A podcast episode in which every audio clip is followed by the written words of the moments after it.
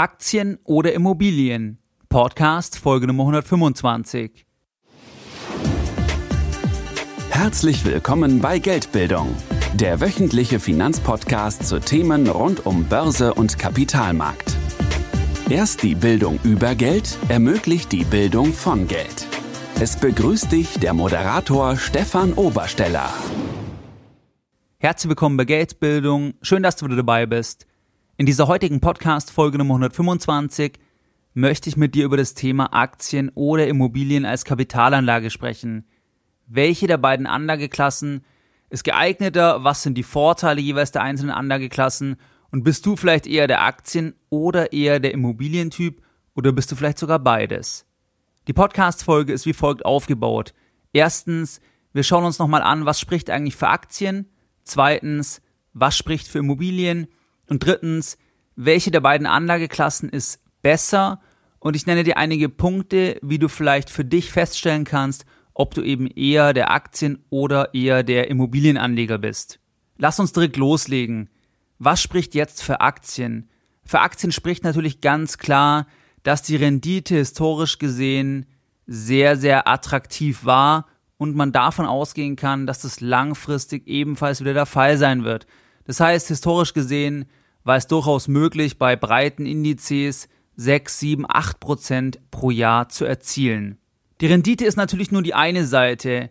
Die andere Seite sind, wie ist diese Rendite erzielbar? Wie viel Aufwand musst du betreiben? Was sind die Rahmenbedingungen? Was sind die Kosten? Und hier sind die Kosten an erster Linie zu nennen. Die Kosten sind bei einem Aktieninvestment sehr, sehr gering. Das heißt, du hast sehr geringe Transaktionskosten. Irgendwann musst du dich ja mal beteiligen. Irgendwann steigst du ja mal ein. Das nennt man Transaktionskosten. Und diese Kosten sind heute 2016 sehr, sehr gering. Zumindest mal bei Direktbanken in Deutschland. Bei Filialbanken in Deutschland oder auch in anderen Ländern, in Österreich, vor allem auch in der Schweiz, dort sind die Kosten etwas höher. Das bedeutet, wenn du in Aktien investierst, mit dieser Rendite, die wir gehört haben, ganz langfristig gesehen, die natürlich nicht garantiert ist, dann sind die Kosten in aller Regel bei unter einem Prozent, also die Transaktionskosten. Auch bei kleineren Summen. Das heißt, wenn du für 1000 Euro kaufst, sind die Kosten bei den meisten Banken 10 Euro oder weniger. Also ein Prozent oder geringer sind die Transaktionskosten. Ein zweiter Punkt bei den Kosten ist ja das Thema, was für laufende Kosten fallen eigentlich an in Bezug auf den Verwaltungsaufwand und auch in Bezug auf den Aufwand des Produktes. Und hier müssen wir bei Aktien festhalten, dass diese Kosten hier sehr, sehr, sehr gering sind. Das heißt, Depotkosten gibt es im Prinzip in Deutschland bei Direktbanken nicht mehr. Das heißt, hier sind die Depots in aller Regel kostenfrei. Das heißt, du kannst deine Wertpapiere, egal ob Aktien oder ETFs oder sonstige Fonds, kostenfrei verwahren und zum Zweiten sind die Kosten natürlich auf Produktebene zu nennen. Und hier ist es so, dass bei Einzelaktien, die du hältst, gar keine Kosten anfallen und bei Aktien, die du über Produkte hältst, wie zum Beispiel über Investmentfonds, hängt es vom Produkt ab. Was ich ja immer empfehle, sind ja passive Produkte, das heißt ETFs. Hier sind die Kosten, also die jährlichen Kosten, auch geringer als 0,5 Prozent. Und du kannst dich hier grob an der sogenannten Total Expense Ratio an der TER orientieren. Diese sollte unter 0,5% liegen, wobei das nur als Randbemerkung, das ist keine abschließende Kostenquote, aber diese Kostenquote beinhaltet die meisten Kosten. Das heißt, du kannst dich mal in erster Linie schon daran orientieren. Ein weiterer Punkt ist, dass die Diversifizierung bei Aktien sehr, sehr einfach ist. Wir haben immer wieder in vergangenen Folgen über Diversifikation gesprochen. Das heißt ja, dass du nicht alle Eier in einen Korb legen solltest. Und es gibt ja Streuung über verschiedene Anlageklassen und es gibt Streuung innerhalb der Anlageklasse. Und jetzt sprechen wir über Streuung innerhalb der Anlageklasse. Das heißt, dass du nicht nur eine Aktie kaufst, sondern viele Aktien kaufst. Und das ist eben sehr, sehr einfach und kostengünstig bei Aktien möglich. In der Form, dass du 30 Aktien kaufst, wenn du mehr Vermögen hast, oder dass du zum Beispiel, was eh sinnvoller im Prinzip ist, dass du nur über ETFs investierst. Ein weiterer Vorteil von Aktien ist ganz klar darin zu sehen, dass Aktien sehr, sehr liquide sind. Das heißt, du kannst jederzeit Aktien veräußern.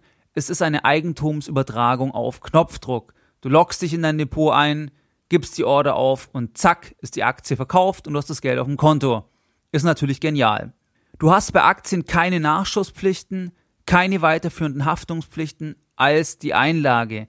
Wenn du mit 20.000 Euro an die Börse gehst, die in Aktien investierst, dann kannst du maximal diese 20.000 Euro verlieren. Und das ist auch schon sehr, sehr unwahrscheinlich, wenn du nicht gerade alles in Penny Stocks investierst. Aktien sind ein Investment vom Schreibtisch aus. Das heißt, wenn du den ganzen Tag arbeitest, eingespannt bist, dann hast du vielleicht keine Lust, noch nach Objekten zu suchen, irgendwo hinzufahren. Und bei Aktien kannst du alles vom Schreibtisch aus steuern, was aus meiner Sicht auch ein großer Vorteil von dieser Anlageklasse ist. Du bist bei Aktien vollkommen unabhängig von anderen. Das heißt, du brauchst keinen Notar, du brauchst keinen Rechtsanwalt, du brauchst in der Regel auch keinen Steuerberater. Ist vielleicht bei Quellensteuer, aber es ist im Prinzip auch nicht so kompliziert. Das bedeutet, du bist autonom und musst nicht noch Geld für andere Sachen bezahlen. Dann ist es so, dass du anonym bist, was auch ein Vorteil sein kann. Das heißt, keiner will etwas von dir. Du kaufst den Fonds, du kaufst die Aktie und es wird dich keiner anrufen und fragen, können Sie mal irgendwas reparieren. Das wird es bei Aktien nicht geben. Ein weiterer Vorteil und der letzte Vorteil ist aus meiner Sicht, dieser Vorteil könnte eventuell später in 10, 15 Jahren noch wichtiger werden, dass du Aktien oder dein Depot sehr, sehr leicht verschieben kannst. Das heißt, wenn du irgendwann sagst, aus irgendeinem Grund, dir gefällt es nicht mehr in Deutschland, du hast einen anderen Job im Ausland, dann kannst du dein Depot verschieben. Das heißt, du hast ein Depot heute hier bei der Comdirect, dann kannst du sagen, ich verschiebe das in die Schweiz, weil ich dort arbeite und meinen Lebensmittelpunkt habe. Oder nach Singapur oder nach Hongkong. Das ist relativ einfach möglich. Viel einfacher oder überhaupt möglich verglichen jetzt mit Immobilien, weil eine Immobilie kannst du natürlich nicht vom Standort verschieben. Deswegen ist die Lage bei einer Immobilie auch so wichtig. Was sind jetzt die Vorteile einer Immobilie, einer vermieteten oder was spricht für eine Immobilie? Ein großer Vorteil ist, dass du mit Fremdkapital arbeitest. Das heißt, ein Hebel wird bei Immobilien als normal angesehen. Nachdem eine Bank sich eine Grundschuld einträgt, also das Ganze besichert und zum anderen ein Cashflow kommt monatlich vom Mieter, in aller Regel, wenn das Objekt vermietet ist, deswegen leitet die Bank Geld und deswegen kannst du also mit Geld von anderen Leuten arbeiten und dementsprechend einen größeren Deal bewegen, als du nur mit deinem eigenen Geld könntest, was du ja bei Aktien machst. Dort setzt du nur dein eigenes Geld ein und das empfehle ich dir auch nur, nur mit deinem eigenen Geld bei Aktien zu arbeiten.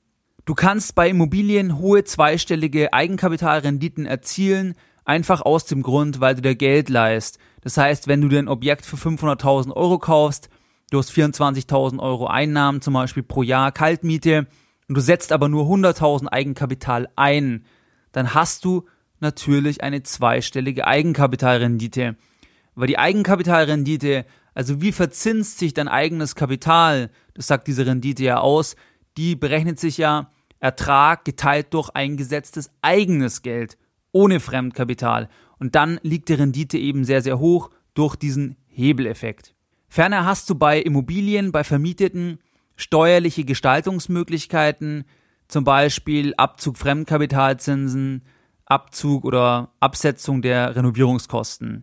Ein ganz großer weiterer Vorteil ist, dass du jemanden hast, der direkt in Form von Cashflow deine Schulden abbezahlt. Das heißt, du hast einen Mieter oder mehrere Mieter und die bezahlen ja deinen Kredit ab. Das hast du bei einer Aktie in der Form nicht. Dort bekommst du vielleicht eine Dividende.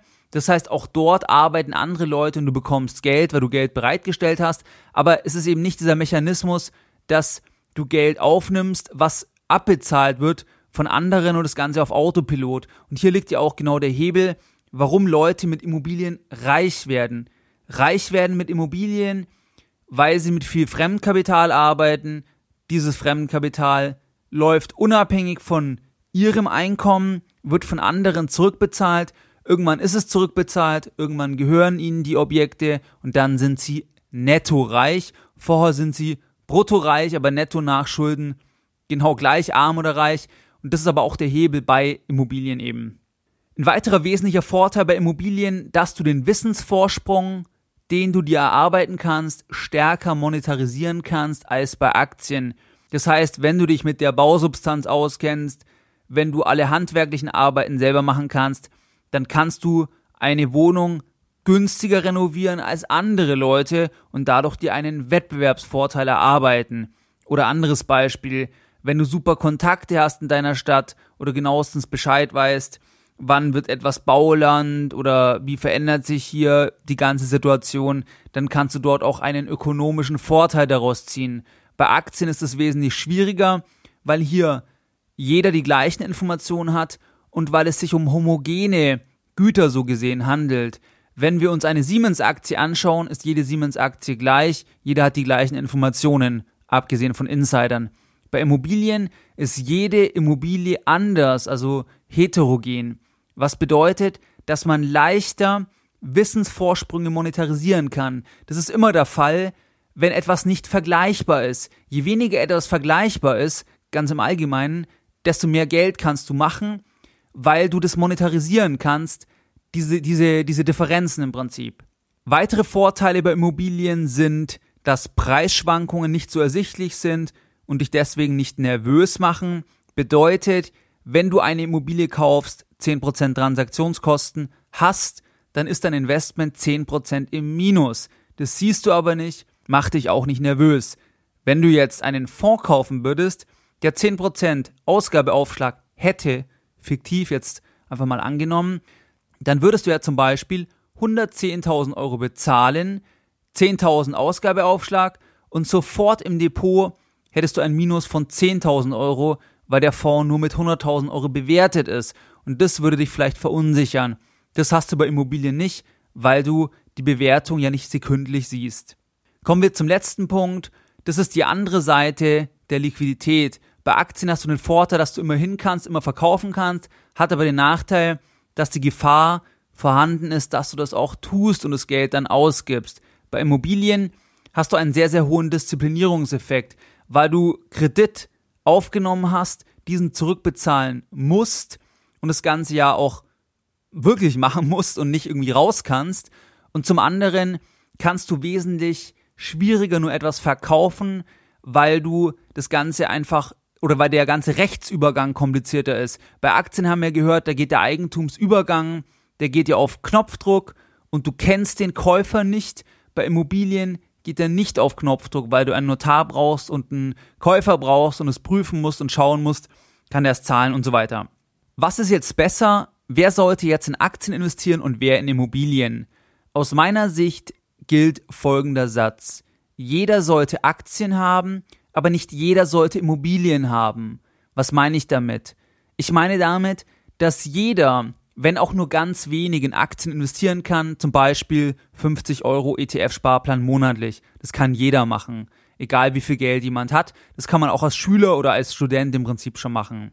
Bei Immobilien ist es so, dass die meisten Vorteile aus dem Hebel heraus resultieren und dass ein Hebel natürlich immer in beide Richtungen wirkt. Das heißt, kann gut gehen, kann aber auch schief gehen.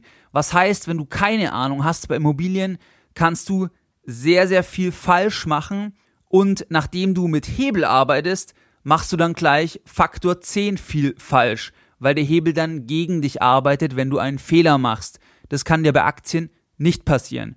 Deswegen eignen sich auch Aktien wirklich als Schüler schon und man kann sehr, sehr schnell anfangen. Das heißt, man kann sich einfach mal einen Sparplan anlegen, auf breite Indizes und da kann man auch nicht so viel falsch machen. Klar sollte man den richtigen ETF und so weiter auswählen, aber es kann nicht sein, dass man in eine Nachschusspflicht kommt oder dass man heillos überschuldet ist oder irgendwas in der Richtung. Das kann dir bei Aktien einfach nicht passieren.